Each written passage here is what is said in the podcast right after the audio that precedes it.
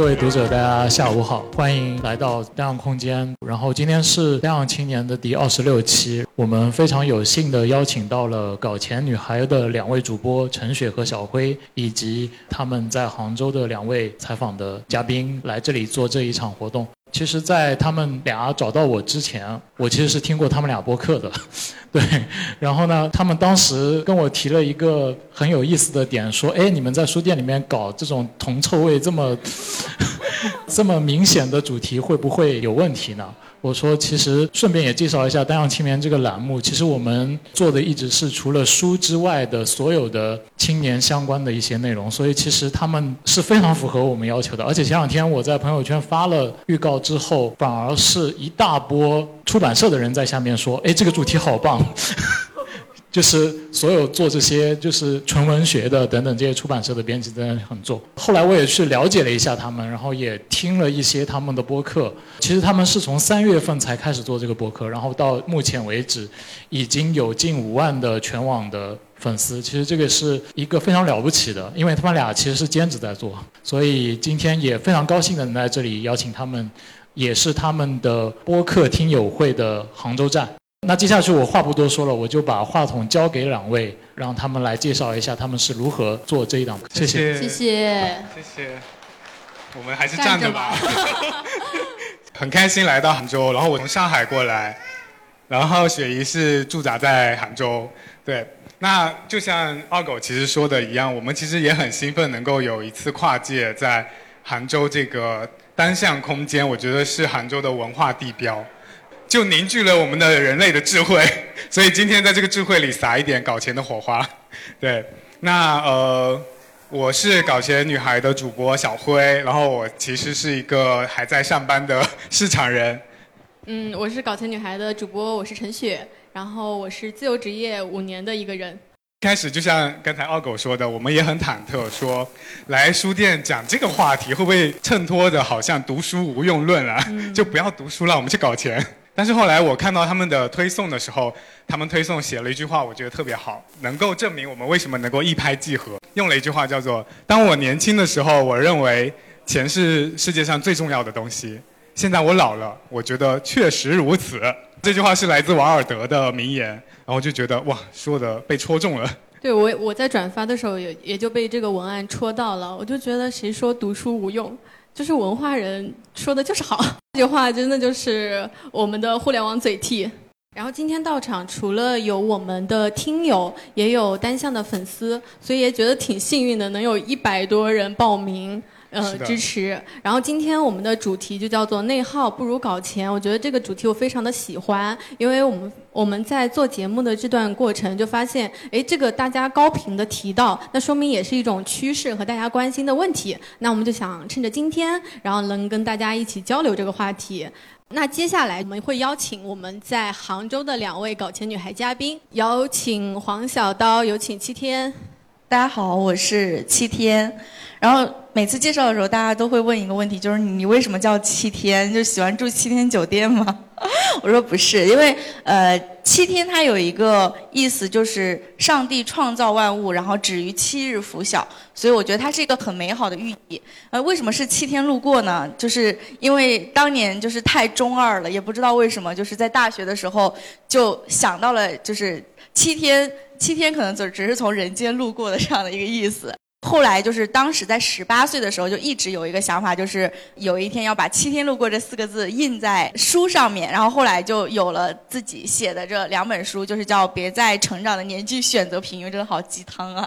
然后我最喜欢的还是第一本，叫做《大大的城市，小小的我》，这个也是二零一八年，就是我二十五岁的时候出版的一版那个北漂散文集。然后我自己也是经历了之前就是在出版社，然后后来到了互联网大厂，再后来就是自己反内卷逃离大厂，自己做了我想开了的这种青年社群，就在做的也是类似把大家链接起来，去看到更多避免人生的故事。那现在就是。因为做社群没有太搞到钱，所以就现在又回来打工了。然后边打工边在探索自己新的搞钱的方式，这个可以待会儿再跟大家徐徐展开。对我自己的经历，差不多就是这样子，就是有过很斜杠的时候，也有自己出去创业的时候，也有在现在就用新的方式在探索怎么搞钱的状态。欢迎，我叫黄小刀。我来的时候不知道你们这么卷。第 一，所有的嘉宾都化了妆，我洗了头。第二，大家都穿了晚礼服，而我，你们知道我下个礼拜要去干嘛了吗？哦，我要去看草东了。哦，有草东的粉丝吗？哎，怎么没有？因为这个嘉宾是看过草东的粉丝，然后还不知道。更卷的是，这个嘉宾需要放两本自己出版的书。早知道我把我的系列书放在这儿。我我我自己是一个今年二月份入局 AI，呃，入局 ChatGPT 的一个玩家，呃，但是也从玩家获得了一点点小的成就。就比如说这本书从我开始出版到现在，一直都是京东互联网加畅销榜的榜首，一直。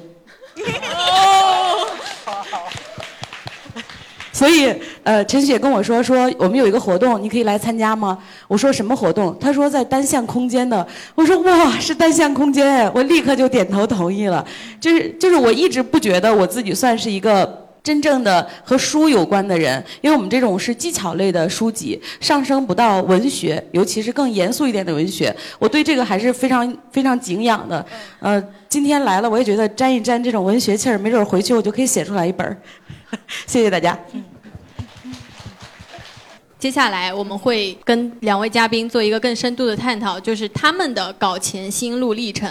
第一个问题就是，呃，最近非常火的《命运的齿轮》开始转动。觉得命运的齿轮开始转动的时候，是从我决定去北京开始的。因为我其实是毕业是在河北的一个小城市，我也是河北人。我二十三岁的时候，我的人生梦想其实就是在我们我毕业的那个城市里面结婚生娃，过完平淡的一生。然后，但是因为我我所在的那家公司觉得我们这个业务不行，就给我们强行被迫放假了。然后我们就被放了一个月的假，然后那一个月假你也没有拿到什么薪水，然后我就会发现哦，就是在这样的小城市，你可能从城南到城北就半个小时的距离，然后你一眼就望到头，它这是什么样的生活？所以当时我是身上就带着三千块钱，然后我就在我们那个廊坊的车站包了一辆车，我就从廊坊去了北京，然后在北京的时候也是住在传媒大学，就是东五环那边的一个月租八百六十块钱的那种农民。房那里就是卫生间是要在外面的。我在北京找到的工作是一家出版公司的工作，月薪五千块钱。就你们可以想象，这样的生活在杭在在在杭州其实都很难，更别说在北京帝都那样的城市了。所以命运的齿轮转动，就是因为我缺钱开始的。就是我缺钱，且我想要赚到钱，我就会想我怎么样赚到钱。我们当时微信公众号特别火，就是刚好赶上了那一波，就是大家会经常会去投稿嘛。我当时是翻了所有微信公众号的邮箱。差不多有五十多个，就一个一个扒下来，然后我就说，呃，我可以写稿子，我可不可以给你们写稿？因为我上大学的时候，我就特别喜欢写稿子。然后当时去那个燕赵都市报实习，是我们河北的一家报纸。然后只有一个微信，那就是一个邮箱回复了，他说可以，你来给我们写稿子吧。我现在还记得那个公众号叫陶路文化，叫陶路音乐，就是两两家号。然后我就当时给他们写那种音乐专栏，两百块钱一篇。然后我一个月可以给他们写到八篇。然后就一个月赚一千六百块钱，然后我就拿着这一笔钱，一年后搬到了我们公司附近的一个，就是呃奥森旁边的一个地方。就我感觉我那一年就是写写写稿子赚的钱，就是为了我搬家去去做的所有的准备。然后命运的齿轮的转动，其实就是从我开始写那一篇两百块钱的稿子开始的。因为我很清楚我自己是一个没有天赋的人，但不是我不是那样的人，我就没有办法去赚到那份钱了。因为我我们自己可能要足够努力，我们才能够得上自己的那个上限。所以我觉得，即便是写作也是如此。到后面的时候，我我觉得我通过写作这件事情，就是它本身给我带来的钱其实并不多。就是大家可能有一个误解，比如说，哎，写书是不是能赚钱啊？其实写一本书。比如说四十块钱，可能对你来说作者版税百分之十，那你就是拿到四块钱。然后这四块钱，比如说出版是呃给你印了一万册或者两万册，其实就是这四块钱你拿到四万块钱，就是出版一万册的话，其实本身书是赚不到钱。但是我觉得就是写作是一个非常好的杠杆，就是因为写作是你所有价值观的传递。所以当时大家对我的文字的感觉，是从我在人民日报上发表了一篇文章，叫做《一个人也可以活成千军万马》。当时的时候开始的，就因为他们会觉得，啊，一个小女孩自己一个人在北京那样的城市，你都可以靠自己的那些努力去活得非常的顽强，就是像一个小草，把它放到了一个荒漠里面，它也可以长出来的那种感觉。所以就是从。你写的文章被看见了，然后当时刚好借助像有平台这样的杠杆嘛，人民日报或者是十点读书这样的公众号会转载很多优质的文章，然后我们又被编辑看到了，说你可不可以就是把你这个汇总成一本书？当时有一个特别火的剧叫做《北京女子图鉴》，戚薇演的，你们有看过吗？就是因为当时北漂也是一个很热门的话题，包括空巢青年，包括蚁族，当时都大家都是。都是那种在一个大城市里面匍匐前进的普通人，那他们也很想要看到普通人的故事，所以我觉得就是赚钱这件事情，我们以为要特别的高大上，写作也要很高大上。其实你只要为跟你一样的同温层去表达出来，他们就会看见你，然后他们的看见又会觉得我要成为你这样的人。总结一下，我觉得就是命运的齿轮开始转动的时候，就是你想要被看见，并且你做了这个行动的时候，嗯，先不用去管它能不能实现，我觉得你就先去做，因为你只有在做的过程中才知道你离那个终点是有多远的。就呃，我写写作被看到了之后，然后他帮我去出版了书，然后我又因为出版书，从一家普通的传媒公司，就是出版。行业的公司被呃我合作的这种网易他看到了，然后我就进了网易，然后进了网易之后我又遇获得了内推的机会，然后我又进了阿里，就是我不想在阿里了之后，那我就因为我会写作这件事情，又会做活动这件事情，又去做了我想开了社群，然后又被我现在这家公司，因为刚好他们要做青年人的观察，就你会发现，就是。呃，生活其实不是突然给你来了一个很大的惊喜，可能就是你有一个小小的雪球，然后这个雪球一直在滚，一直在滚，然后它就变成了一条就是大大的雪球。我觉得这个是蛮奇妙的，就是你先有那个小小的雪球，这个是很重要的。我想小小补充，就是刚才齐天在说的时候。我很有代入感，因为有一些共性的经历，就是因为其实播客里我很少讲我自己过去在干嘛，因为我也是小城市出来的。对。然后可能你说你们那个城市从北到南半小时，我们大概也反正就不到一小时吧，差不多。就很小。对，宁德有没有人听说过？宁德时代现在还还挺有名的。对。然后我其实就是高考出呃才第一次出省。我我也是。对，然后我是考到四川嘛，成都。然后我第一份工作，我是一三年毕业的，然后一三年到一六年我都一直在成都。那我的第一份工作是做在一个公益机构里做活动策划，所以我也是做活动。然后那时候我的工资是三千多，比还少，比你还少，干千三千多。我一六年走的时候也就四千多，三年就涨了一千块钱。然后当时其实自己在早期的时候还一腔热血，我觉得我是一个。呃，有理想的年轻人，我想要去改变一些社会议题，去参与这样一个事情。然后到后面，其实慢慢的，你没有这样一个正反馈以后，其实你的动力就变弱了。然后，而且其实社会的这种主流的期待，还有家里人的不理解，你自己开始怀疑自己，说，哎，我选这个这条路是对的吗？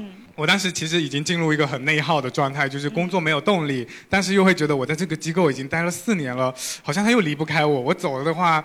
好像我就是不负责任，对吧？就是撂下一个摊子我就跑了。当时我就是处在想走，但是一直没有一个人推我一把。然后这个时候我刚当时也是接了一个呃活动合作吧，那个合作方呃他们是上海的一个咨询公司。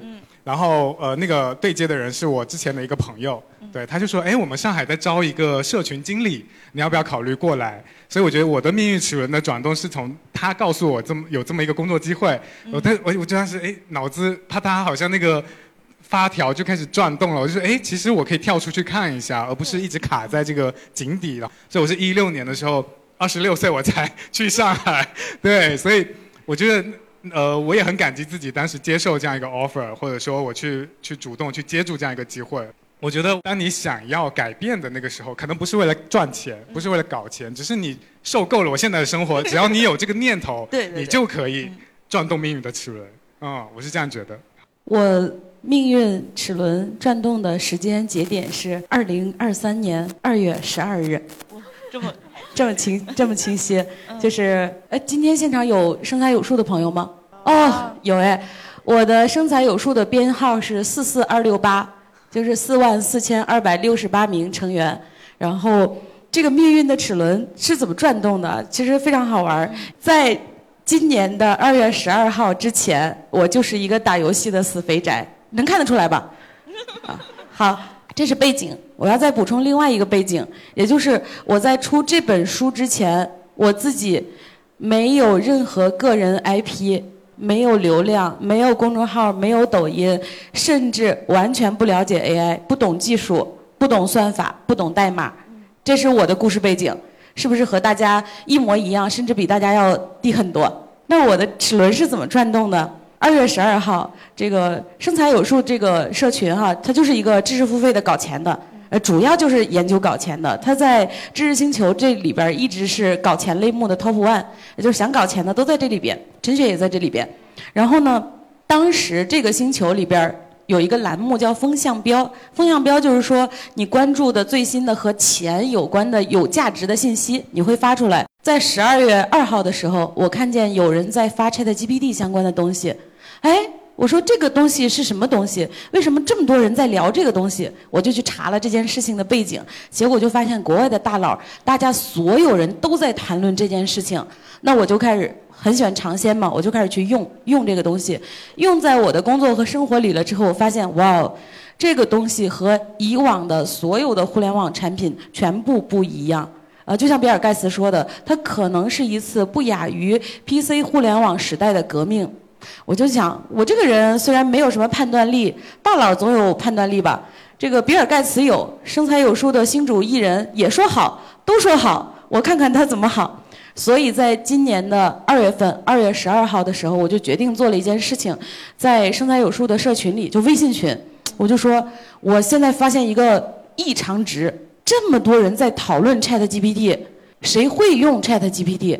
谁知道怎么把它用好？群里说。不知道都不会，那我说，如果现在我想要教别人怎么使用 Chat GPT，你们觉得这个生意能不能行？群友就说你出课，我现在付费啊。第一个正反馈的点来了，剩下的圈友说刀姐我扣一带我好，我在群里就迅迅速抓了四个小伙伴，我们就拉了一个小组，开始决定去做 Chat GPT。二月十二号的这一天，在群里发起的项目。二月十三号的当天，我们就把如何系统性的学习 Chat GPT 的手册课程大纲，大概两万字就写完了。写完了之后，我们就把大纲开始做宣发，开始对外卖了。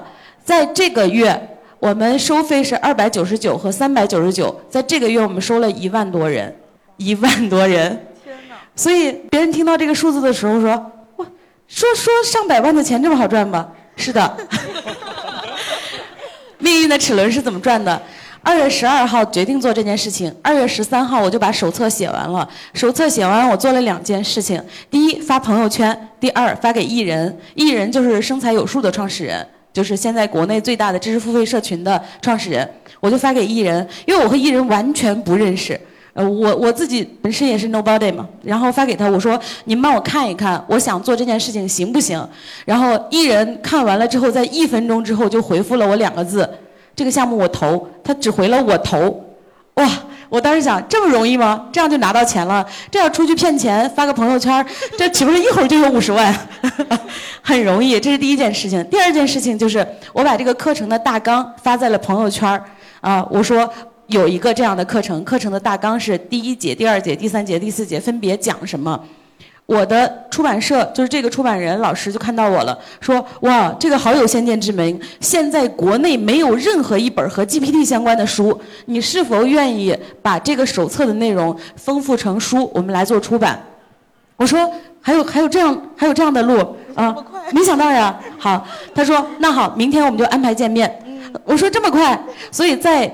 二月十二号往后推五天，也就是说二月十六号，我和出版社的老师老总以及我这本书的另外一个作者，我们就安排了第一次的线下见面。我们敲定了这本书的出版。从敲定这本书的出版到这本书写完，你们猜我用了多久？六天。哇！也就是我花了六天的时间写完的这本书，这本书现在还在畅销榜上。所以这如果是类比成打游戏，这不是 easy game easy win 是吧？很容易。后来别人问我说：“哎呀，怎么写出来一本畅销书？”我往往都是这样说：“有手就行。” 嗯，然后我的命运的齿轮就是这样转动的，挺简单吧？没有什么花里胡哨的吧？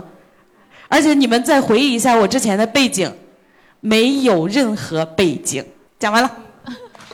呃，我非常推荐大家去收听我们《搞钱女孩》和黄小刀的对谈，就是活生生的一部大女主，爽文大女主，怎么样通过半年的时间，也就三个月吧，从一个小白变成 ChatGPT 的大佬。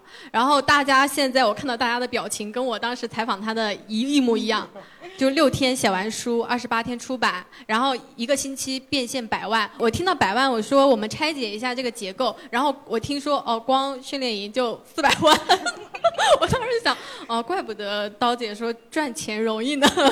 嗯，转动命运齿轮这一块，我也有一些想要分享的，就是转动我命运齿轮的那个人，他也跟书有关，他也是一个作者，他叫做李新平。呃，可能很多喜欢创意和文案的。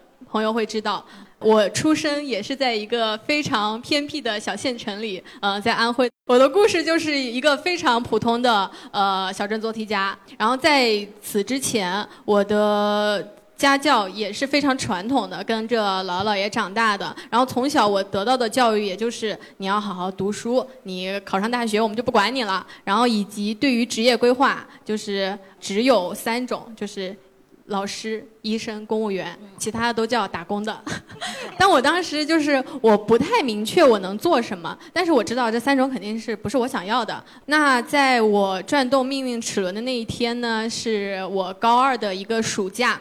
那天下午我就很无聊，我就翻电视，翻翻翻，我突然翻到了一个人一个访谈。嗯，然后那个人叫李新平，当时我其实并不认识他，但是他在对谈的时候讲了一句话，就那种你就什么叫做你的大大脑突然被。劈中了，他就说你的天命就是你要做的事情，你要去透过你的热爱寻找你的职业，而不是被规划的路径。然后我当时觉得，哎，热爱这个词我没听过。是当时主持人问他，他说广告人都是苦逼的，因为要改稿嘛。然后作家都是赚不到钱的，你怎么认为？他就说你可不可以透过你的案例，然后去证明他？哎，广告人。也可以实现创意，然后作者也是可以赚到钱的。我当时就觉得，哎，对哦，就只要你是这个行业里最好的，那你怎么可能赚不到钱呢？我就感觉我好像就突然被击中了。就那一刻，我开始想说，什么是我想要做的，什么是我热爱的，我愿意去做的事情。然后在呃高考之后，我就从一本厚厚的志愿指南里，然后我翻到一个专业叫做广告学，因为我觉得我也不喜欢循规蹈矩的生活，然后我对于创意很感兴趣。那我就选择了广告学这个专业去逐梦广告圈，呃，所以在那一刻，我觉得当我的命运齿轮开始转动，就是我见到了一个人，然后他跟你说，就是你要去寻找你的热爱，然后你不要被传统价值观束缚。所以我就觉得，在那一次我得到的第一个就是我的。自我开始生长了，就是我不要被社会约束，就是大家说你应该干嘛，女生你就要找一个安稳的职业。哦不，我就第一个突破。第二个就是他让我呃放弃一种叫做竞争者的一种思维，就是从小我们要考上学呀、考试啊，就你似乎你得到的东西都是通过竞争得到的，但是我不喜欢，我觉得所有的东西如果要通过竞争才能获得，那我就不要。我觉得，呃，我我的世界是更广阔的，我不需要去跟别人 PK，啊，我只要展示我自己就好了，嗯，这是我命运齿轮转动的开始。好，然后我看到观众有一些人在记笔记哦，对我们其实信息量今这第一轮超出了我的想象哦。好，那我们还有一个小话题，第一轮的圆桌叫做搞钱之前 VS 搞钱之后，其实就是说我们前后的一个对比，有什么成长变化，你自己感悟到？就是因为我有一直在想，说我到底是这个界限是怎么划分嘛？我觉得，呃，我好像就是从十八岁开始，我就一直在在这个路上，就无论是兼职，还是说我去那个呃大三、大四的时候去北京实习，我我大四一整年都在实习，就我真的很喜欢钱，就是，就我跟你们说，我为什么很喜欢钱，因为我觉得钱可以为我兜底。为什么是为我兜底呢？因为我是个恋爱脑，就是就是，但是你为男人花钱，我不为男人花钱，但是我会我会把我的很多精力想要放在我想要寻找一个我喜欢的这个有趣的男性，然后。所以就是为了这个目标，我会觉得我应该要变成一个优秀的人。那我怎么样变成一个优秀的人呢？那就是比如说我开局，我觉得我的开局没有那么顺利嘛。那你小镇青年，你肯定比不上人家白富美嘛，对吧？那你怎么样把你开局就是，那你就加装备啊，然后就开始就是想要去赚钱，给自己。增加一些标签，比如说这种独立女青年，或者是说作者，就是我感觉我之前的搞钱其实都是为了在我的身上贴很多很多标签，然后这些很多很多标签让我觉得我自己很优秀，然后我很优秀之后，我就可以去找到很优秀的男生，然后这样子。但是我讲实话，我觉得。这段经历其实对我来说，我觉得有点失望的。就这个失望的点就在于它的投入产出比并不高，就有可能是这这一群目标对象的质量参差不齐，以及是。就懂的都懂，我我觉得整体来说是是是有点失望的，所以就是在这段过程中，就是我所有的搞钱其实都是为了让我自己变成一个优秀的人，然后我觉得我值得被爱，然后在三十岁的时候这件事情就。破灭了，就破灭的原因是在于，我觉得永远没有那样一个人出现，以及即便那样的一个人出现，如果你的目的只是为了得到对方的认可，那那这件事情一定会失败，因为所有的反馈的东西都在别人那里，就相当于别人是一个评判你和审判你的人。所以就是在去年，就是我在二十九岁的时候，就经过了一段很低沉的一个阶段，因为上一个啊，就是谈的还是很优秀的男朋友，但还是失败了嘛，就开始意识到，就是你把太多的期待放在了别人身上，发现了其实。你做所有的东西，应该都是为这件事情，就是你是为了创造，你不是为了掠夺，或者是你不是为了拥有这个东西，就是你不是为了讨好钱，你也不是为了讨好男人，你就是真的感受到了金钱的流动，就是金钱是一种能量。所以我那天跟一个朋友聊，我觉得就是其实本质上这种金钱和这种爱，它的这种能量是同源的，它都是你的欲望和你的野心，只不过是说你用到了。就是谈恋爱上，它就变成了哎，对吧？恋爱脑。如果你用到了搞钱上，那它就变成了一种，就是你在为谁去创造价值，并且获得了相对应的回报的这样一个故事。我首先说我的结论：我搞钱前和搞钱后没有任何变化，到现在为止还在坚持每天晚上打游戏。我在今天来分享之前，我还在群里发了一个，我说今晚九点 CSGO 一等四，然后我的队友就说二等三。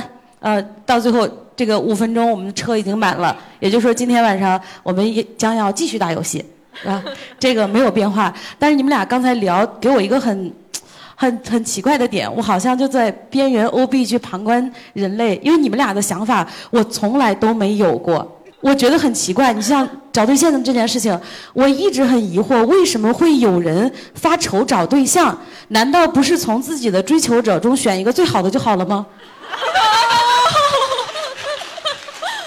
女霸总，女霸总，就是大女主，就是这么简单的事情，为什么还会有人苦恼这件事情？而且因为看不上啊。如果看不上，只有一个原因，你吸引的人还不够高阶，那就要反思一下自己了。因为我我因为我今年有一个感受是什么？就是上呃上个月我在南京做活动。和那个硅基智能的司马聊天儿，然后硅基智能是一个做数字人的企业，然后现在是中国数字人最大的独角兽公司，估值已经五十个亿了。呃，世界领先。然后呢，我们在聊天儿，聊天儿就说到女性力量和 AI 力量。他说现在明显是女性力量崛起的，因为男性对 AI 的思考和女性对 AI AI 的思考完全不一样。你会发现，女性的思考力和创造力是要大于男性的。他说，你看我今年合作了三个女性，这三个女性我觉得都是头部非常优质的女性。我先说个前提啊，他说完这段话，我当时就很。当时很说哥不应该这样说，你这个话说的太狂了。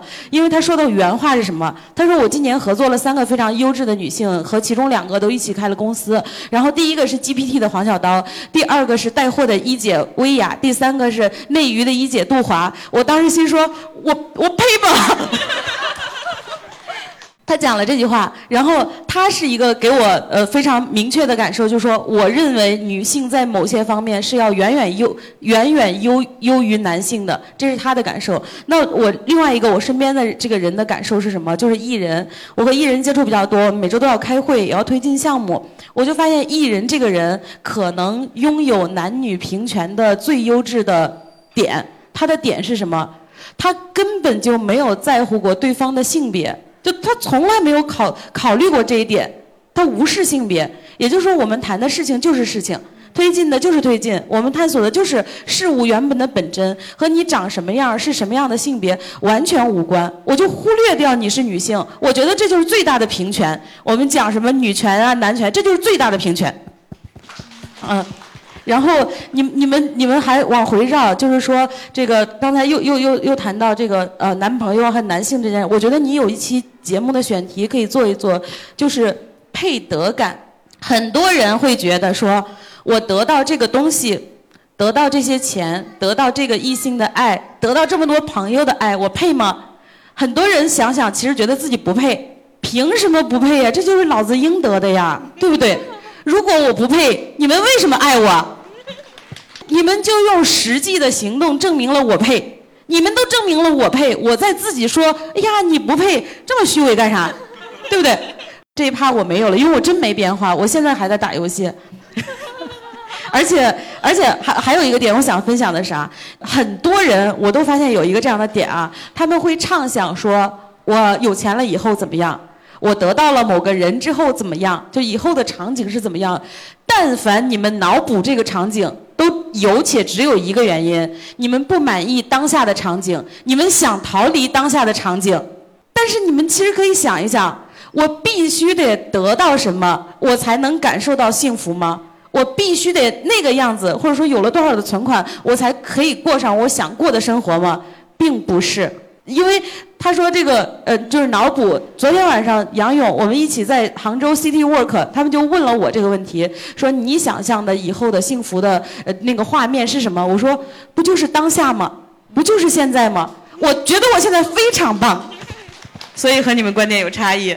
我我有一个句子想在今天分享给大家，我的金句啊，你们听一下：放下个人素质，享受缺德人生。拒绝精神内耗，有事儿直接发疯。与其委屈自己，不如为难别人。必须把它剪成铃声。呃，和刀姐聊天就是什么叫做人间清醒。呃，刚才刀姐讲到的就是有一个点，就是人生不是由节点组成的。这里我也非常想推荐一部电影，叫做《银河补习班》。当时我在看完那部剧，我有一个非常深刻的一个感受，就是呃，我们从小到大接受的教育就是说你要考上大学。就一切的节点，在你前二十岁都以那个节点为一切优先级最高的事情，所以那个时候我也很幻想，就是高考之后我要干嘛。然后我考上大学之后我要干嘛？就大学的时候你会发现家长不管你了，然后你离开家乡了，你真的没有什么规划或者目标。我至少我是这样子的。包括我之前还有一些折腾的故事，会觉得我把赚到一百万当做我的节点，我可以不休息，我可以呃用一切的办法，就是我要赚到一百万，赚到一百万之后我就可以躺平了。但后来发现，你赚到一百万之后非常的焦虑、空虚，才赚一百万都空虚了。格局，格局，对，你你你赚一百万和现在有什么分别吗？这个例子我就用艺人反驳你，因为我昨天晚上也反驳了杨勇，就是艺人在七年前还没有创办生财有术，然后他刚从阿里出来，然后准备创业，他那个时候的状态和现在几乎一模一样，当然现在过亿了啊，每年。啊，他每个月花的钱就是几千块钱，穿的还是一百多块钱的 T 恤。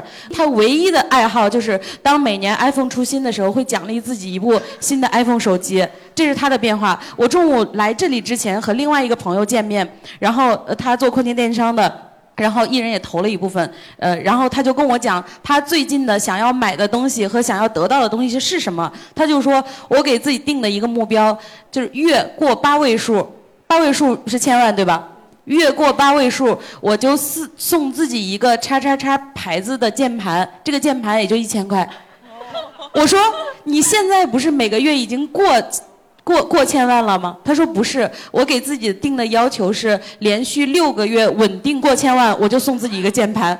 我我当时就惊呆了。所以很多事儿就是它和钱没有关系。你像艺人现在赚的多和以前赚的少，生活习惯几乎没有多大的变化，还是非常低欲望。除了买书、买知识付费的社群，没有没有别的。我相信你可能你回归回溯一下你的本身，你赚一百万之前和拿到一百万之后，你的所需要的东西和你的本身可能也并没有多大的变化。这和你的内核的框架和模式是有非常大的关系的。搞钱有一个最最最最大的好处是什么？就是当你搞钱，当你有了结果，你会发现你会得到两个东西，一个是权利，一个是自由。怎么说权利啊？比如说我没有搞到钱，我在这里侃侃而谈，大家会觉得我在放屁。这个权利就是大家听我说话的权利，我获得了这个权利。第二个就是自由。所谓的自由，并不是说我们想买什么去买什么，而是说这个事业、这个事儿我不想做，这个群我不想加，我有拒绝掉他的权利，我可以不做，因为不做我也有钱。所以我觉得钱是获得这两样东西的。每次接在刀姐之后，感觉我把 档次拉回地面。对，所以我们很想讲的一件事情，就不要把某些事情当做节点。就你想过什么样的生活，你现在就可以。呃，你现在就是在过这样的生活。哎，我这里想补充一点点，就是我怎么理解就是搞钱女孩儿，因为也是我们刚才聊到的话题嘛。因为我觉得小刀她的这个，就是你现在已经是最好的生活，其实我特别认可这个。但是这个认可其实是在我得到了一些东西之后，然后我又知道啊，那个东西其实你你不用那么。执着于那个东西，你其实还有更大的一些使命，比如说你要去创造什么价值之类的。但我我是觉得，就是搞钱女孩她有一个可能对比搞钱男孩来说，我自自己认为的一个点就是，其实女孩是不太敢要东西的，不是说不不是那么敢说我要干嘛干嘛干嘛干嘛，就是。可能是因为从小的规训，就是大家就会说女孩不要那么的显摆，不要那么冲到台前。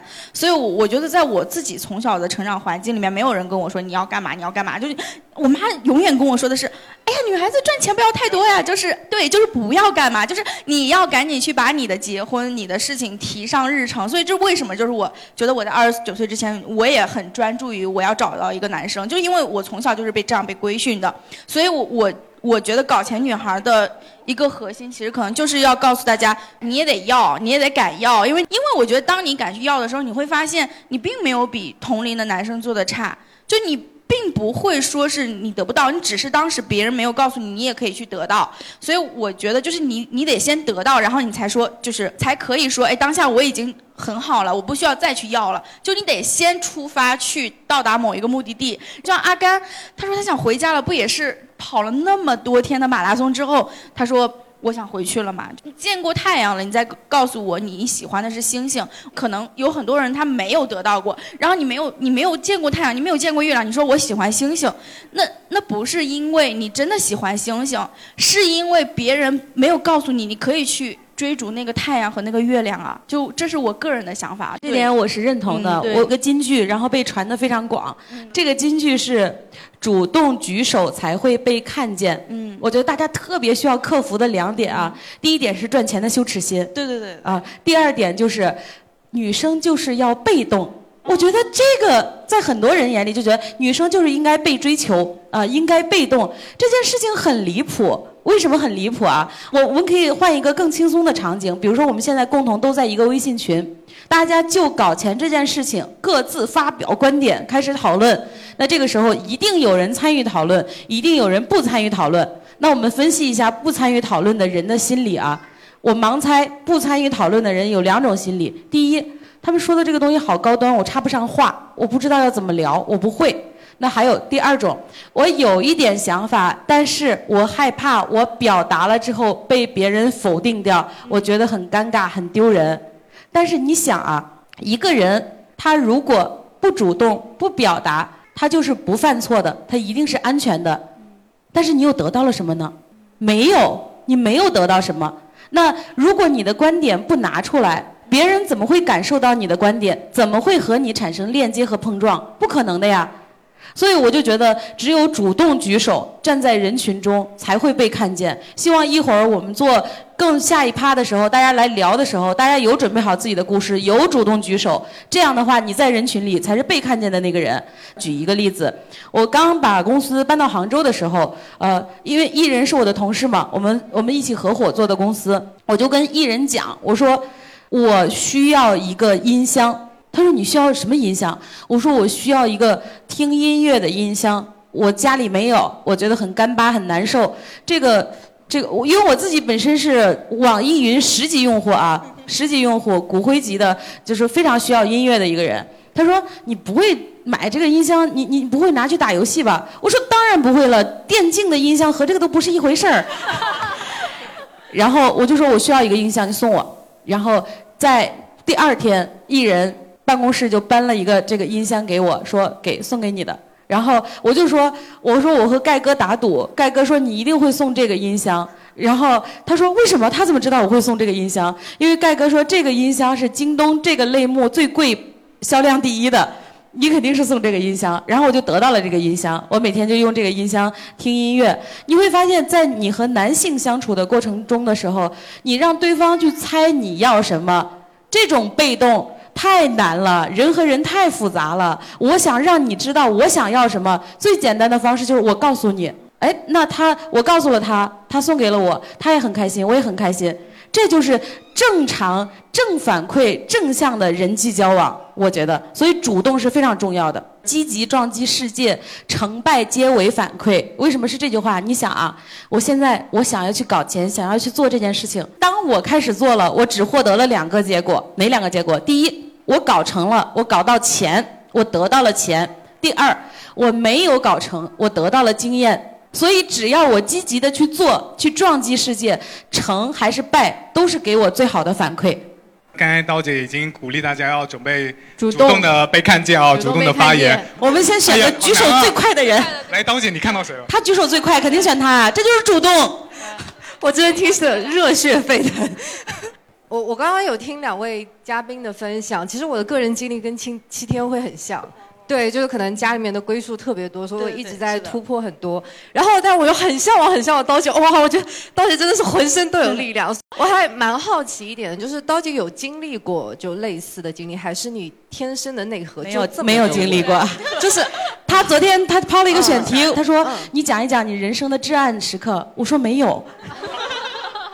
你可以分享一下，就是命运齿轮和搞钱前后，你你你想聊的点，对你想聊的一些话题。啊，OK，因为我觉得这个话题和我和我其实是蛮契合的，就是我是学财务出身的，我父母替我选的专业，然后那时候也很听话，对，从小就是乖乖女来的，结果学着学着不喜欢，然后就发现自己很喜欢英语，然后疯狂疯狂想要转行，但是我父母就是也摁着头让我把四年给读完了，然后后来。毕业之后呢，我又觉得不要浪费自己这四年的专业的时间，那我就去做了两年的会计。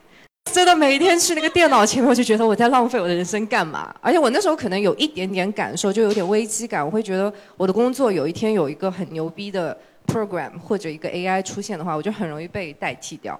就也可能就跟全职做老师有关系。就我赚钱的时候有很多很卡的东西。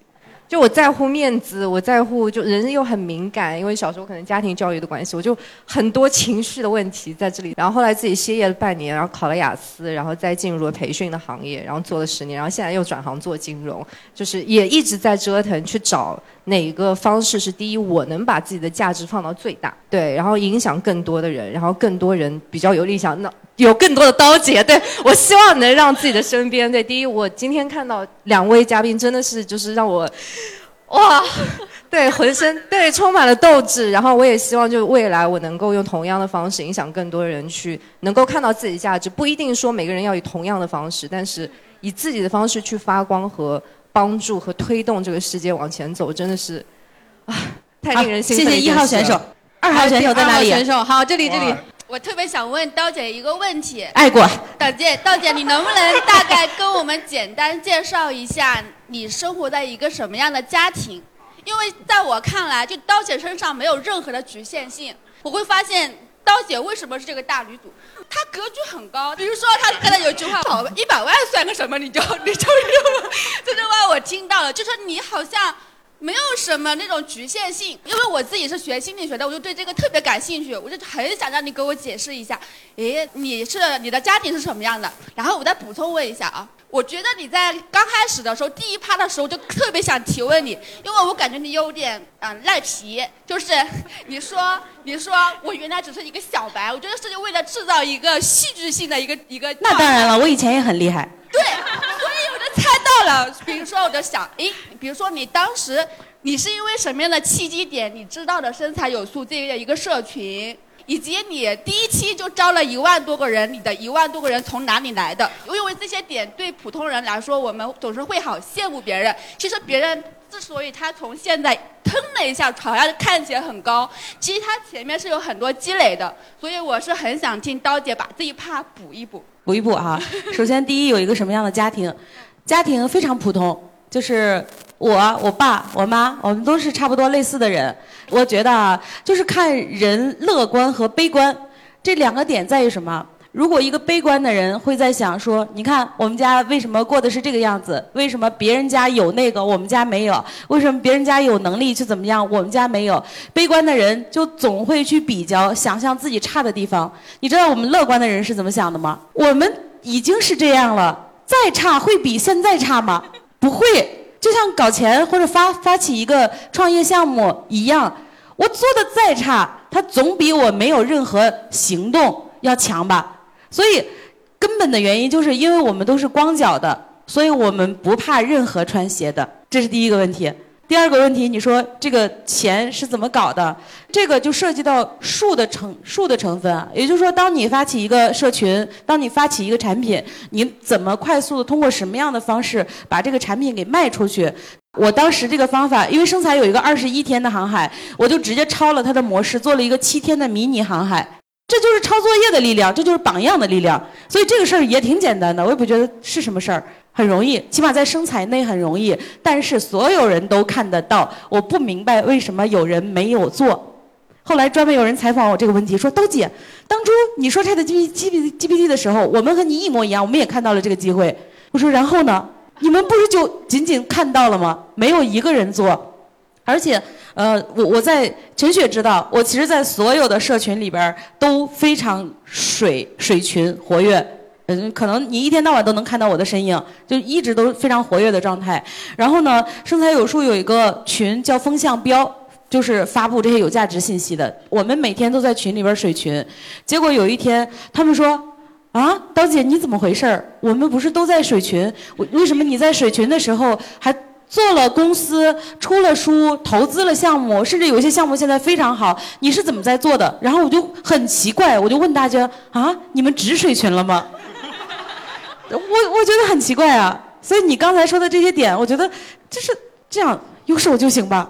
在我这个游戏人生里边，我是这样做切割的，分为有限游戏和无限游戏。是。他们两个的区别啊，有限游戏是我需要实现某一个的目的和点，比如说我要上清华，我要赚到一百万，这都是有有限游戏，因为你有非常明确的目的，你要赢，这是有限游戏。那什么是无限游戏呢？其实马斯克更像是无限游戏，就是我要在这里边玩，并且玩下去，并且不下牌桌，这是无限游戏。那我们再切换到，比如说我做 AI 的这件事情，什么是有限游戏，什么是无限游戏啊？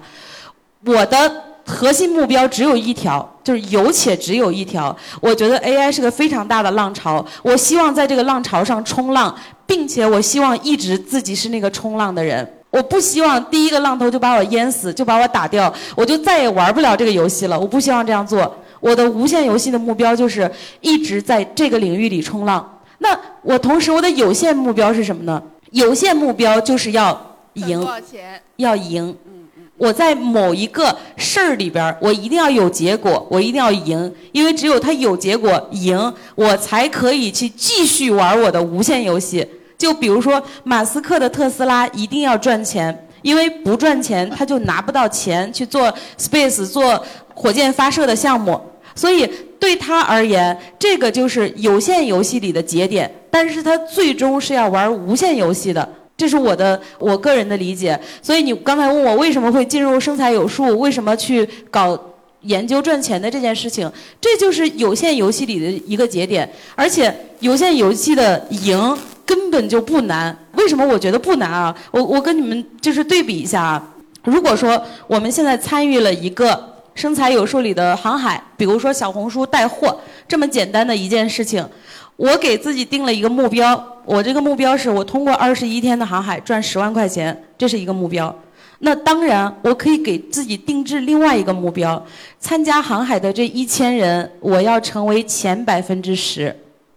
你会发现啊，所有的事情大家都在讲什么红海、蓝海，对不对？所谓的红海就是这个市场已经非常卷了，我进去我需要提升我的竞争力，我才能赢。所谓的蓝海是这个市场很空白，呃，竞争力非常小，我进去了之后可能很轻松的就赢。你们会发现，所有的行业。事实上都有成功者，对不对？那成功者赢在了哪儿？就赢在了和他一起冲浪的人身上。比如说，我参加刚才的那个航海，有一千人，可能我仅仅需要赢这个航海参与者二十一天的打卡。你们没打卡，我打卡了。这个动作你没有做，我做了。所以我通过小组内的赢，通过这种小赢的有限游戏这个节点，一个小赢，一个小赢，一个小赢，一个小小赢，就可以让你一直在无限游戏里玩下去。我的核心目标就只有一个：玩下去，不下牌桌。呃，我觉得为什么搞钱之后不内耗呢？其实刚才刀姐有讲到，叫做有限游戏这个这个表达。其实搞钱之后，你会发现所有的事情都是可以用具体的叫做项目管理。呃，你可以，它只是一个目标，你去拆解，你要完成一个个任务，跟打游戏通关一样。攻略对，关于怎么加入生态有数这件事情呢？我可以直接回答你，因为我也是得益于社群的一个受益者嘛。啊，包括我跟刀姐，我是我什么小透明可以接触到刀姐，也是因为我们共同的在一个社群，呃，可以领找添加搞钱女孩的客服，领取身材有数三天体验卡。首先没有进入就拦掉了一批人，你听了你没进去对吧？第二进入了之后有一些人做了，有些人没有做了，又拦掉了一批人。第三都在做。你比我用心，你做得好，我做得不好，又筛掉了一批人。其实人生就是一个无限竞速的游戏，你在每一个节点都会有用户流失。你比如说，我们今天结束了之后，肯定有人不进生财有术，这就是个流失点，可能还是个很大的流失点。那你要怎么保证你走到后面的那个点呢？你已经被流失掉了。对，然后这一轮环节还可以有两个名额，有哪位先举手的？我，很高兴抢到了这个机会。我今天来到这边，我觉得很值得，就是。听了大家分享，我觉得给我的激励很大。然后我想分享我自己的话，就是，嗯，我其实之前也是，我来杭州也是因为读书过来的。然后当时，呃，关于小刀就短期内去抓 AI 这个风口，我自己有一个小小的呃共鸣，就是我大概是，就是大概一七年那个时候是 AI，就是 AlphaGo 大战李世石，然后那个时候 AI 很火。然后我就在学校办了一个论坛，大概那个时候啊两百到三百人的样子，在学校办了一个。然后那个时候叫让世界充满 AI，就让世界充满爱嘛。然后就是办了一个这样的沙龙。我我的公司的名字叫不得不爱。哦，很契合。但我我是学历史的，就是我跟我跟 AI 和技术没有任何关系，所以我当时就，呃，当然我也大学的时候也非常就是呃封闭，我没有没有去实习，所以我。当时拿到一个实习，也就因为我办了这个 AI 论坛，所以我加入了一个 AI 公司。然后后面入职到这家 AI 公司，也是一个独角兽。然后这边工作了几年，然后再跳到大厂嘛。对，然后这是我的一个就是短期内的一个经历。但是呃，我想说的就是，我我作为一个历史专业出身的人，我的限制也很多。我爸妈会觉得你毕业之后就应该去高中当个老师，或者是公务员，就一定是这种体制内的工作。但老师。呃，对我来说，我当时就是也去考了教师资资格证，但是我觉得我不是想要说自己去当老师，而是我要向我爸妈证明，就是说我不是没有做老师的能力，而是我不想。然后我就选择其他的那个方向，当然自己现在混的也一般了，就没有 当时想那么热血。然后我其实想问的，其实就是怎么样，就是我觉得你们都是能量很强的人，我就想在其实你们的那个过程中，台前跟台后都是呃也会有一些至暗时刻嘛。其实我想问的点就是。就是这个话题你们聊，我就不参与了，好不好？退出群聊，骂骂咧咧。就是至暗时刻，或者是说你总会有深夜网易云 emo 的时候，你怎么去处理这个情绪跟问题？我觉得可以不讲，等下一趴再统大家一起讲。可以，一定先搁置，先搁置，一会儿我们一起聊。嗯，再来一位。好，再来一位，这位，这位。其实我这两天状态不是很好，今天中午一点多的时候我还躺在床上，但是我又觉得这样很颓，然后我就想说看一下有没有活动，就觉得不能这样让自己像死尸一样躺在床上，就刚好翻到这个活动嘛，然后就邀请我朋友一起过来，对，然后其实我对这个活动没有抱太大的期待，但是我其实听了这段时间我还是挺有感触的。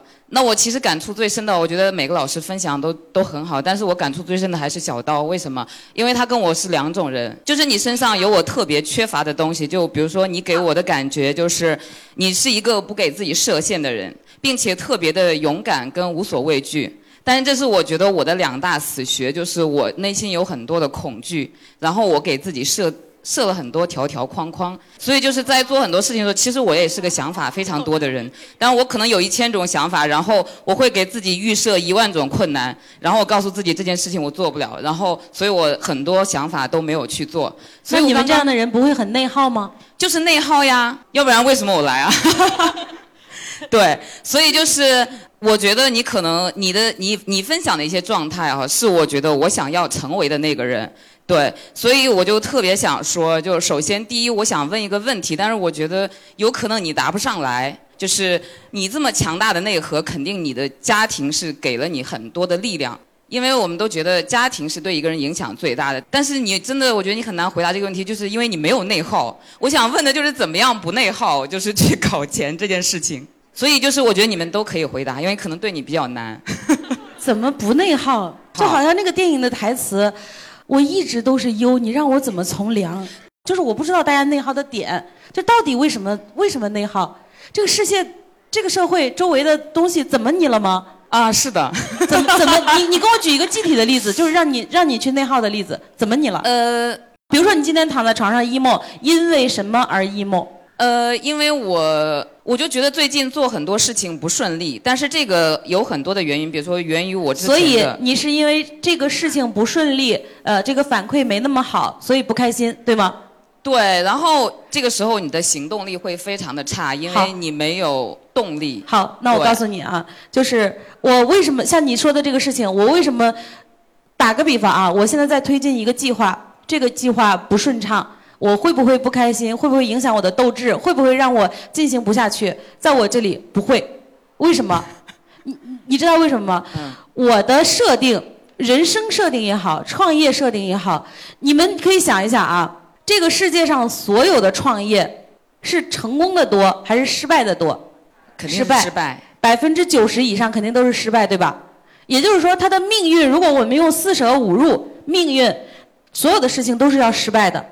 既然所有的事情都是要失败的，为什么失败的人不能是我呢？那就有可能是我，对吧？好，那我在做这件事情的时候，他就是有可能失败，或者说他大概率就是失败的，这就是一开始我的心理预设。那好，那是不是在我做完这个预设了之后，所有超出失败的都是成功？你已经在最底层了，所有超出的都是成功，那所有的成功，所有的小的反馈全是正反馈。你之所以会内耗，是因为你给自己设置的预期太高了。你就想，你凭什么给自己设置这么高的预期啊？你是谁呀？Nobody。对，你是谁呀？你平时就就觉得你做的事情一定会成功？你是那个幸运儿，你是那个独一无二的人？不可能，你不是。你很清醒的告诉自己，你不是。所以这件事情我们要去做，它就是可能扑街的。你包括合作也好，我就一开始就跟大家讲，有可能我们一无所获，但是获得了经验。当你有这个心理预期，你每一点就是加分的、加分的、加分的，开心、开心和更开心。像我现在的状态，所有做的事情就只有开心和更开心，不会有说我做了这件事情，我本人好受伤，我很 emo，我很难受，不可能。调整一下预期，我觉得调整预期就是最重要的点。对，我觉得。就是我觉得你的内核是乐观的，但我的内核是悲观的。就是我很多事情会从最坏的角度去想。有一句话，这个话不是我讲的，但是我非常认同。在所有的创业和所有的事情里边，就这句话，你你们可以品啊，这个话非常有道理。他讲的是：悲观者往往正确，乐观者往往成功。成功，保持你的正确好了，我不在乎。你正确啊，我去成功了。对，就也没有什么意义。这个正确是的，这个正确没有任何意义。就好像我刚才说，不发言、不举手的人也可以保持正确，保持不被别人负面的撞击。然后呢？你不 emo 吗？半夜不 emo 吗？emo 呀，那何必做这样的选择？其实刚才大家都引申到了不要爬圆桌的话题，我们就直接进入吧。嗯，我们这两个话题叫搞钱路上的至暗时刻和普通人想搞钱要怎么开始。要不让他们俩，多说，我歇，我让刀歇一会儿，没姐休息一我啥事儿会儿。。我我就一个观点，我表达完观点了之后，我我去边上喝杯咖啡再回来，因为这个话题和我关系不大。退出群聊了。这个第一，搞钱搞钱路上的至暗时刻我没有，没有的原因就是因为我不做任何的预设，我给这件事情的打分就是零，这是第一。另外一个就是培养自己的钝感力。嗯，不要让自己那么敏感，因为一点风吹草动就让自己觉得哇天灰了。你实际你用脑子想一想，这件事情真的和你有关系吗？不一定。所以变成一个钝感、有钝感的人，就不会遭遇这样的至暗时刻。好，你们来。对，七天你有没有什么想哎我可？太有了，我可太有了。就是我觉得是这样子的，啊就是我不知道是不是因为所有就是这种表达的人或者是创作的人都会有这种，就是你有那种灵感迸发的时刻，就所以你有会那种跌跌入低谷的时刻。就我很羡慕那种情绪很稳定的人，但我不是。搞钱路上的至暗时刻，我觉得是有一段时间，就我自己的搞钱或者我的创作陷入了停滞期。就是刚才提到的这两本书嘛，这本书其实是二十四岁，就是我呃一七年开始写的，然后它是一八年的时候出版的，然后这本书的话是一九年写的，然后它是二零年出版，就相当于是在一九一七年到二零年这这四年期间，我是写了两本书的，就按按照这样的节奏，我是不是接下来还会有一些作品嘛？就是你在创作嘛，但是。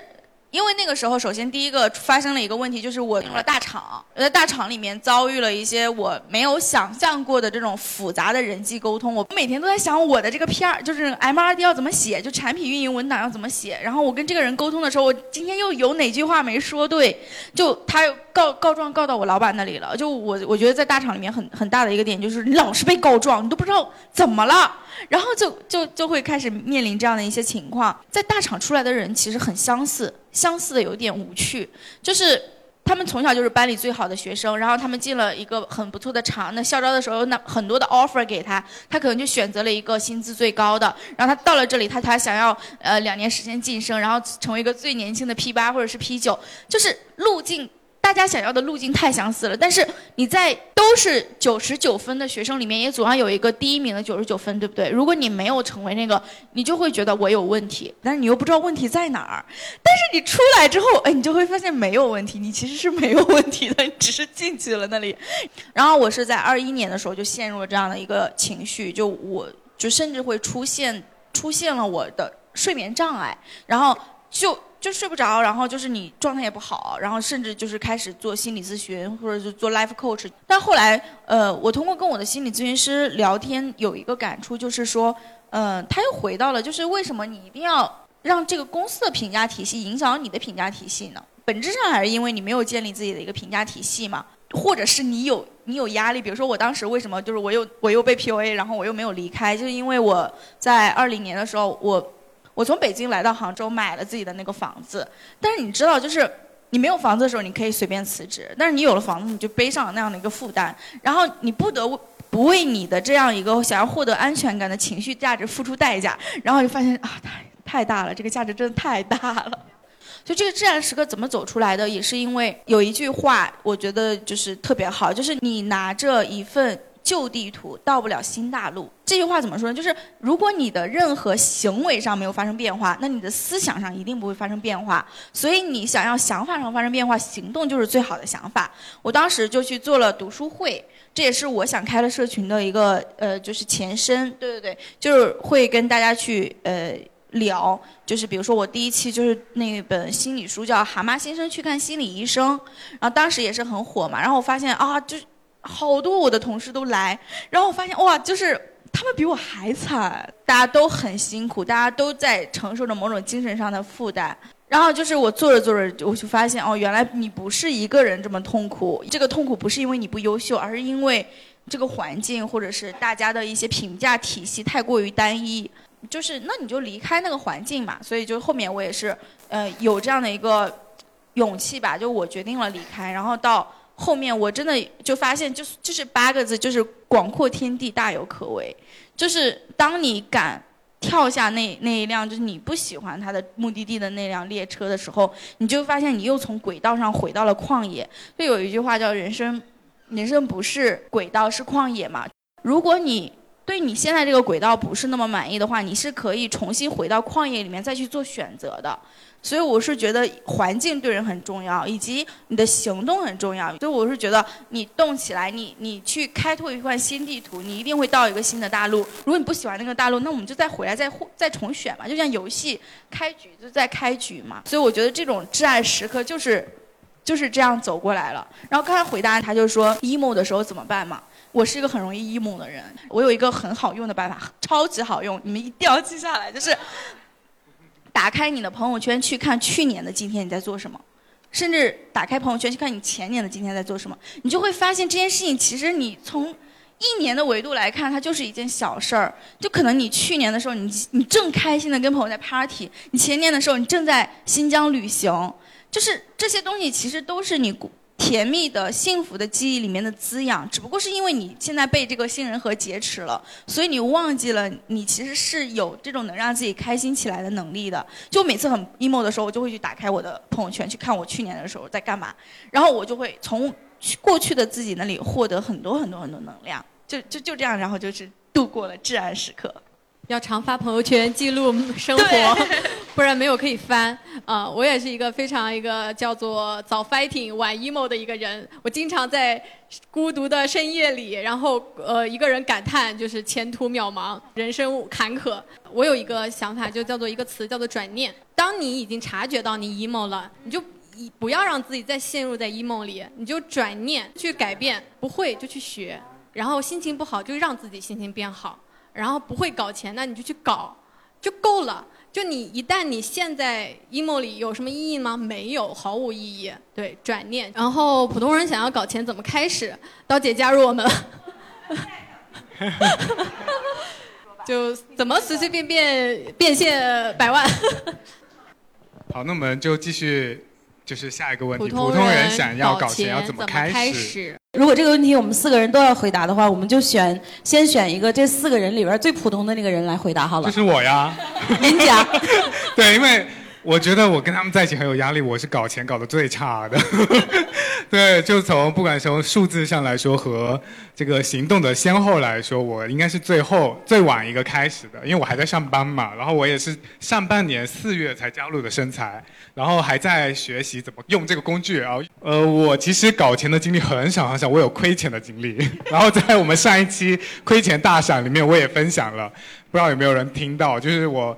上半年亏了十几万吧，啊，然后其实我的存款很少，因为我一直之前都不开窍的，我就觉得钱这个东西离我很遥远，然后我也不是一个很爱钱的人，也是一个很低消费的人，对我来说我没有很刻意要去追求这个。然后当时我存了十呃十几万的钱之后，然后我当时是我不是有姐姐嘛，我姐就是在理财，然后说呃她就开始说，哎，你可以存一点钱。买上海的那个什么单身公寓，然后就让我把钱可以就是跟他凑一凑，他去理财。我就想说，哎，我又不太擅长搞钱，那我应该把钱交给专业的人帮我打理。我就把钱嗯打给他了。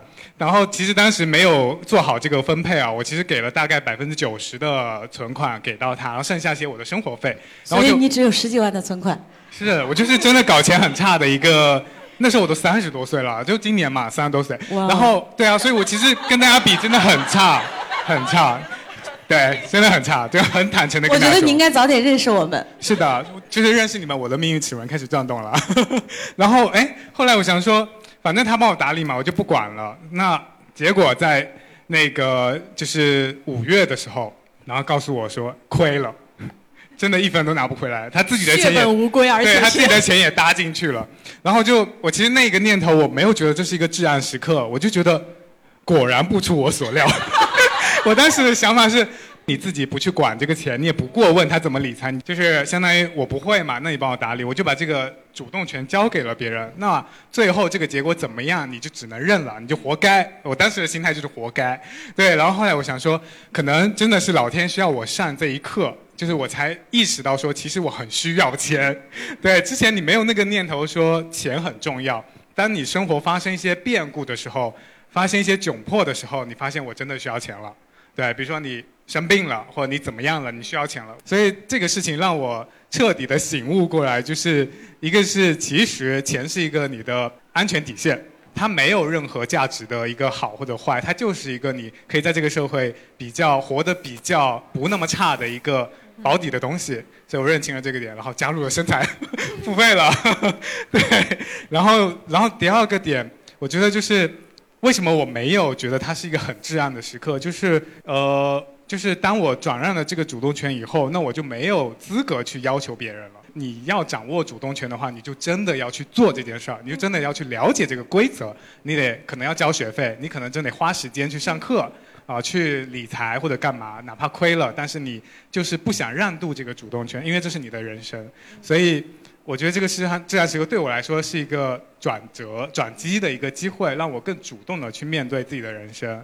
啊，而不是说我就不会啊，所以你帮我搞好啦，对啊，就像我们选专业的时候，呃，我不懂啊，那爸妈让我选，我就选呗，对，所以这个时候其实你不能怨天尤人，对，所以我的 emo 就是，我其实我的一个另一个至暗时刻是真的在大厂的时候，所以你刚才在说的时候，我的共鸣点是，PUA 是吧？对，然后我，对，然后我是二一年的时候去了一个大厂，然后我做了一个。我其实当时就觉得我不喜欢的工作，但是我的自我安慰是说，先混进去再说，我说不定还能换换部门、换什么工种之类的，先混进去看看大厂是什么样。结果发现我是活不过第一集的那种人，对，因为我跟。那个七天一样，我们其实不是那种很懂人情世故的人，你什么时候都不知道得罪了别人，所以那个钝感力，我很有钝感力，我一直很有。我的钝感力就是傻白甜啊，你都不知道啥时候得罪了人，所以那个点，那个内耗的点是在于我并没有刻意要得罪谁，但是我就是得罪了。那这个时候怎么办？你要在这个这个局里面继续演下去，那要么就是就是认错呗，或者要么你就适应这个生存法则。然后拧巴嘛，你就 PUA 自己，我就变成他们希望的人。要么就是退出牌局，退出这个这个游戏，我不玩了。对，因为我觉得很多时候大家内卷是因为你觉得我别无选择，你 emo 是觉得我别无选择，然后你只能 PUA 自己跟他们一样。但是当你退出跳出这个局之后，你发现齐天说的广阔天地。对，所以我自己后来就是待了半年。实在受不了了，所以我就先退出来，退出来，然后休息了三个月之后，我就闲不住了，因为我是一个也是很愿意折腾的人，对，我闲不住，我就开始失去你说的那个参照系，你就会迷茫，说我这样一直躺着会不会就就就一直躺下去啊？毕竟我的存款就那么点，对吧？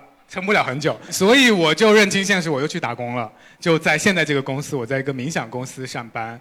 继续做市场，所以冥想这件事情，正念这个东西也给我一个转念，说其实自我接纳这件事情，就是你不要给自己太多的 judge，就是你没有说一定要怎么样，或者说没有绝对的正确的人生是什么样的，就是你有很多种面相和可能性，哪怕就是这个瞬间我 emo 了，我下个瞬间开心了，但这都是你啊，然后以及说我们真的是个体的差异很大，刀姐是没有这一块的。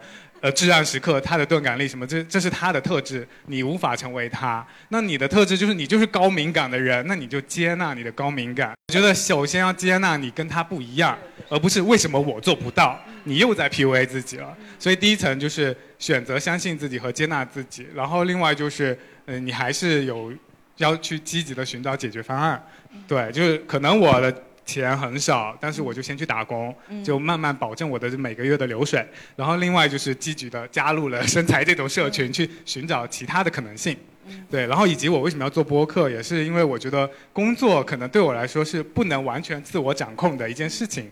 那我又是一个很喜欢创造和喜欢就是很喜欢创意的东西，喜欢我的东西能够按照我的想法做出来。那工作不能实现，我是不是可以有别的机会去？找到这样一个小小的空间，所以播客是我获得能量的一种方式。当然，它会需要我平衡工作和业余的时间。但是，所以你既然做了这个选择，那我就熬夜呗，我也认了。对，所以我就没有那么多既要又要。这是我自我调节 emo 的这种方式吧。嗯，我沿着那个小辉的说一下，就是搞钱这件事情，我觉得首先你就是敢主动扑到一些机会上面。这个“扑”字其实是托布花说的，他就说他经常可能十七岁、二十岁的时候就扑扑一个大佬，他他不会说我有有没有可能他不答应我，他是在想的是我扑上去就有百分之五十的几率答应我。然后这个铺的过程中，你不能硬铺，你得有资源。怎么这个资源怎么来呢？就跟你们说一个真实的故事，就是我之前第一本书出版的时候，因为我也是一个新人作者，我也没有什么这种名气嘛，然后。呃，我当时就觉得怎么样才能就是做就是让别人知道我呢？然后当时我就是因为刚好借着北漂的经历，就是说我要做一个北漂摄影展。那哎，这一下子就是是不是就很多人都有共鸣了？然后我去哪儿做呢？我觉得应该是在北京的地标上面做。那北京地标是哪呢？是七九八。然后我们就我就自己一个人就是线下去七九八找书店，然后果然被我找到了一家新开业的书店。他就是有跟他说。哎，我我想来你们这儿做一场新书发布会和一个这种摄影展。然后他说，哎，你有什么嘉宾？然后我就跟我的那个出版公司沟通，我说，那咱们能不能有可能请到一些优质的嘉宾呢？然后就是请到了一个当时的百万畅销书，现在我也特别感谢他，就是尚文哥，他就是来给我做那个嘉宾，还有当时的那个麻宁。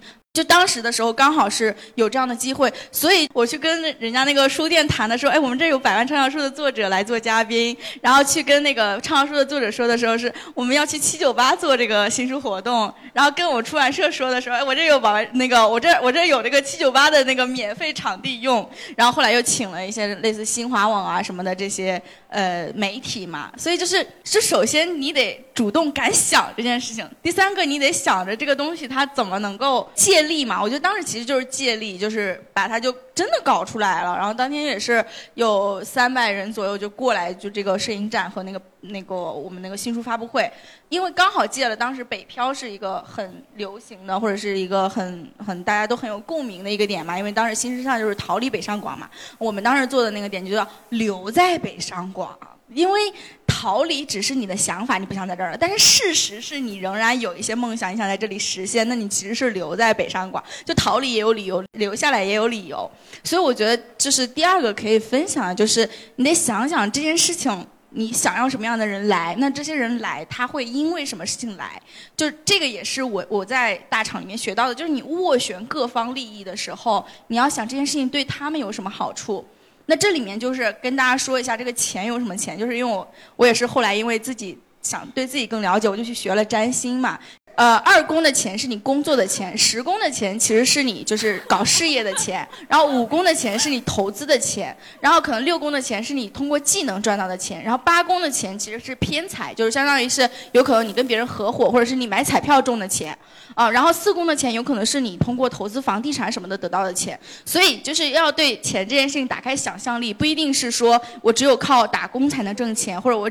靠开一家什么小小的咖啡馆才能挣钱？那像十一宫，就是它是那种就是类似于就是社会团体，就是你通过这种团体得到的钱。那那这个钱其实是什么？比如说撮合，像搞钱女孩，她也是一个平台嘛，她可能自己就是比如说小辉，他现在通过这样一个平台，他帮一个什么品牌的创始人放大了他的能量。那比如说类似团购啊什么，你是可以从中得到这种平台流量得到的钱的。所以我觉得就是大家也可以去了解一下，就是自己。自己命里带的有有哪些方面的钱，就是要充分发挥自己的特长。我现在就是有一个点，就是你要尽早的认识到你的优势是什么，并且尽早的用你的优势赚钱。因为当你的劣势，就比如说是呃没有严重的影响到你的个人社交或者是你的生活的时候，其实所有的人都是用自己的优势赚到钱的。嗯，我我是这样的一个看法。嗯，好。然后你刚才还讲一个点，就是说你去衔接资源，然后怎么去做成一件事情。我其实有一个小的人生信念吧，可以跟大家分享。你们知道我的人生信念是什么？就是舔狗，舔狗，舔到最后应有尽有。哇！我自己本人是一个标准的舔狗，而且非常会舔。哦，甚至李诞本人现在就在我的朋友圈，我们还经常互动。我讲一个我的舔狗的经历啊。这这个故事我已经讲了两三次，但是每次讲我都觉得哇，这个这个这个感受非常好。我舔到了一个人，这个人是谁呢？他是我认为这几年网络作家里中文这个领域里的 top one，名字叫爱潜水的乌贼。他写了一本书叫《诡秘之主》，这本小说在无论在起点上的各个榜单血虐。就和第二名、第三名拉了非常大的差异，而且在全球都非常火。就是这个作者的架构感极其强，然后我就特别喜欢这个作者。喜欢这个作者，我是怎么和他进行联动的？我告诉你，这这就是一个舔狗的故事，甚至可以说我为了舔他出了一本书。我在这本书，刚才我忘了给谁发了。这这本书里有一页啊，就是我在写 Chat GPT 的时候，我发现 Chat GPT 的用法啊，就是你需要给 Chat GPT 一个身份，比如说你现在是一个主播，你现在是一个主持人，你需要列出来你们这次主持节目的大纲是什么，就是你需要给他一个身份，他才能更好的去运作这件事情。我当时一想，哎。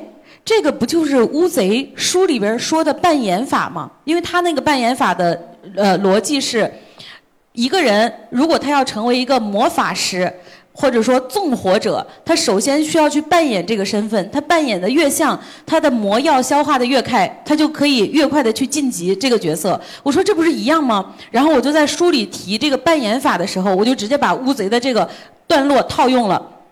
套用了之后，这个齿轮什么时候开始转动的呢？套用了之后，我不是花了二十八天就把这本书出版了吗？很快，出版了之后呢，出版社就安排了一些采访，有一些出版内的那个媒体想要聊一聊。结果来采访我的这个小女孩儿，然后她就说：“小刀老师，我想和你聊一聊你说的第几几几页。”我说：“第几几页怎么了？”她说：“你这里提到了爱潜水的乌贼，我也是他的狂热粉。”我说：“狂热粉，那咱们就好聊了。”呃，大家的认知是一样的。他说：“我觉得你说的特别对。”然后，所以我们在那次采访的时候，除了书本身和我做 AI 本身，我们也聊了爱潜水的乌贼。爱潜水的乌贼有一句话叫“警惕之心永存”，是在他另外一本书里边说的话。我也就直接把这句话当成了我的知识星球的签名，因为我觉得这也是我对 AI 的态度。AI 人类要警惕之心永存，就是我们在面对这发展这么快的一个 AI 的东西，我们还是需要。留有一些警惕之心的，结果这个妹子在发这个报纸在发行的时候，她就直接用了这句话做标题：“黄小刀，警惕之心永存。”哇！她当时说完了之后，报纸寄给我了，我当场就把这个报纸裱起来了。然后呢，我就基于这个报纸，我就拍了个照片，把这个内容发给了我一个朋友。我这个朋友和乌贼他们两个都是四川省作家协会的，然后我就说：“麻烦你帮我转达一下。”这个我对乌贼的这个我对自乌贼的爱，第一，你看我书里这一页是这样讲的；第二，我的采访是这样讲的：警惕之心永存，Y Y D S，然后发给他，他就把这个话转给了爱潜水的乌贼。爱潜水的乌贼说：“哇哦，就加了我好友。”更更更，我觉得嗨的是，加完好友了之后，你知道我和爱潜水的乌贼讲的话是什么吗？我说。你好，我可以给你寄一本我的签名书吗？乌贼就给了我他的地址电话，所以我就把自己的书拆开，上面写“兔乌贼”什么什么什么黄小刀，我给我自己的爱豆寄了我自己的签名书。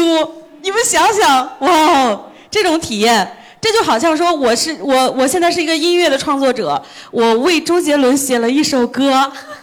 周杰伦在演唱会上唱了我的歌，追星追到这个份上才叫追星，是吧？这就是我的追星故事。这个故事的核心就是舔狗，舔狗，舔到最后应有尽有，所以得舔啊。然后我们回归这个主题，就是普通人搞钱要怎么开始啊？呃，我有一个小例子可以分享，艺人的例子。有一次和艺人去喝酒，我又问他。因为他现在已经做得非常大了嘛，在知识付费领域也非常棒。然后我就问他，我说是什么促使你成为现在的你的？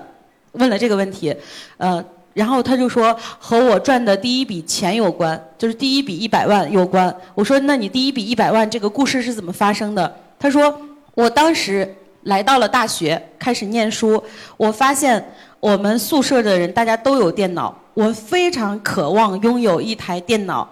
非常非常非常渴望，以以至于白天也想，晚上也想，我就去搜集，到底我通过什么办法可以赚到这台电脑的钱。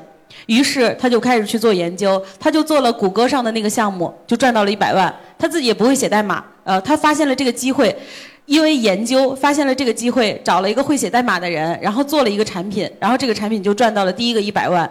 那这这件事情。曹大也表达了一样的观点，就是说，当你想搞钱要怎么开始，其实最重要的部分只有一个点，就是你到底够不够想要钱。如果在今天我们结束了之后，啊，你你被激起了这个赚钱的欲望，你非常渴望赚钱，你知道会出现一件什么样的事情吗？就是心想事成。这个心想事成，呃，有一个例子啊，就是有一本美国的儿童入门的财商的书，叫《小狗钱钱》，它里边讲的这个观点啊，一个小朋友、小学生、小朋友，现在你对一个月赚到一百刀，以此为信念，以此为信念，你会怎么做啊？没有信念的人，我就想想，我就想要得到一百刀，想想算了，放在这儿了。真的有信念的人会怎么做呢？会注意观察身边的所有的信息，会在想：嗯，我去送报纸能赚多少钱？我帮邻居遛狗可以赚多少钱？我力所能及的去卖柠檬水可以挣多少钱？我会调动起来我所有的感官去留意我手里掌握的所有的信息，这些信息汇集了之后，就变成赚钱的想法和思路。你们可以现在拍着胸脯扪心自问，想一下：第一，你够想赚钱吗？第二，你们有留意和观察过自己身边的信息和自己手里的牌吗？甚至自己手里的牌有没有这样铺铺看，说啊，这张牌我能打，这个是我的擅长，这个是我的优势，这个点可能也是一个合作点。你们有这样的留意吗？如果这两步都没有，也就是说我不够想要去赚钱，我不够去调动我的积极性去发发现这些信息，那我就可以很很很很明确的告诉你，除了天上掉馅饼，呃，陷入另外一种被骗钱的结局，你不可能搞到钱，不可能。你就算去买彩票赚钱，你也得去买彩票吧。先开始，先有信念。好，特别棒，特别棒。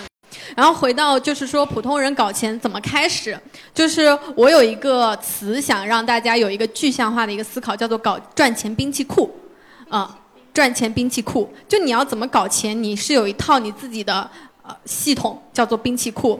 那这个兵器库要怎么构建？以我自己个人举例，就是多听多看，然后跟最会赚钱的人一起行动，多听多看。那我最开始也是从小狗钱钱，然后包括影响对我最大的一本书叫做《激荡三十年》，啊，这个系列我真的已经翻黄，在我在家里已经翻到泛黄，因为我很想知道，就是说现在已经在我迷茫的很小的时候就已经取得成就的这些企业家们、生意人，他们是怎么在那个年代，就是改革开放的那个年代抓住机遇的呢？我也想抓住，那我就看那抄作业，我就去看他们是怎么抓住的。那从一些信息差的小项目和他们怎么成就自己的一些事业，呃，从激荡三十年开始看，然后这个激荡四十年在 B 站有一个呃有一个 UP 主在做制作，我会非常推荐大家一定要去看。然后还有一个最近几年我看过非常好的一个纪录片，叫做《富豪谷底求翻身》。他就是把一个已经取得成就的富豪，只给你一部手机，一千美金，给你丢到没有人认识你的地方，然后你要开启一个挑战，就是，呃，一百天内要赚到一百万美金，啊，如果你没有赚到，那你就是挑战失败，差多少钱你要从自己的钱里面补足。我觉得这个 brief 就很有趣啊，就是如果现在把我丢到一个地方，我重新赚到一百万，我有没有办方法去赚到？另外一个呢，就是我称之为通讯录抱大腿法则，就是，呃，老实说啊，我们很难碰到与你阶层差很多的人，就是你根本就碰不到他。但是你通讯录能有的人，至少是和你可能稍微好一点点，已经能接触到的人。那你跟着你通讯录目前最会赚钱的人，你跟着他去抱大腿，甚至你可以就是你主动去就是寻求帮助，就是哎。黄小刀老师，我看见你现在做这个项目不错，我你有没有需要志愿者或者帮忙的？我我能不能跟你一起做，对吧？就是我最开始也就是这么抱大腿来的，以邀请我进入身材的一个，就是我的上一个贵贵贵人，然后他就是我跟他是在大学的时候做同样做校园活动认识的，那就互相就有好友嘛。然后毕业之后大家都去。上班了，各上各的班。但偶偶尔一段时间，我就发现他经常会在朋友圈发一些很奇怪的一些赚钱的信息差，我会觉得很有趣。比如说，呃什么鞋呀、或者是说当时的那些呃玩呃潮玩啊什么之类的，我就说说，哎，我就试一把。